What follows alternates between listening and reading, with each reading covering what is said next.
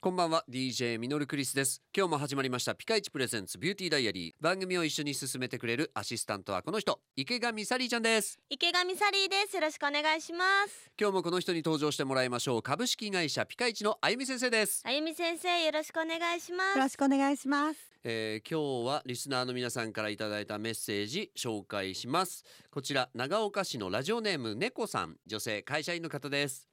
慢性鼻炎のため鼻のファンデだけ取れがちなのでどうしたらいいでしょうか、わかります。どうあゆみ先生あのサリーちゃんはあの花粉症の時とかはやっぱり、うんあの鼻水うん噛むのでおー気になりますねこれやっぱりその女性の方はそういうのをやっぱ気にする、気になりますね。そうですね鼻噛むたびに鼻の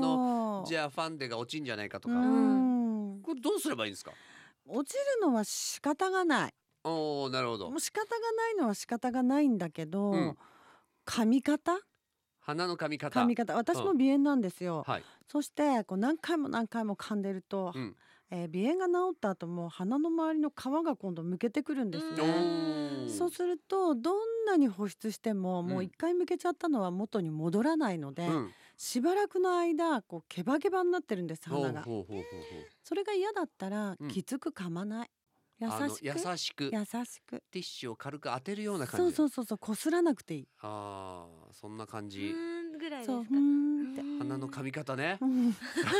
今サリーちゃんうまか ったもう一回やってうーん大丈夫なんだろうかこれうん大う丈夫ーんって感じではい鼻を噛んでこすってるのに何度も何度も化粧直しっていうのもめんどくさいじゃないですか、はいはいはいはいだからこう、えーパウダーをちょっと叩いてあげるとかうんね、うんうんその程度でうんいいかと思います、はいうん、今ほらティッシュペーパーなんかでもね、うんやっあーいっぱいあるね優優ししいいやついっのぱいがありますもんうんね。ぱはいお顔に使うのはそういう優しいのを使ってもらうのもいいのかな。鼻をすごく強く噛むと気持ちはいいは気持ちいいんですけど、うんうん、後から後から出てきませんか。本当にあれ弱く噛んでる時の方がそんなに出てこない気がするんですけど。そうそうで実際そうなんですよ。そうなはんだ鼻を噛むと鼻の粘膜うん。粘膜が炎症を起こしている状態なのでへ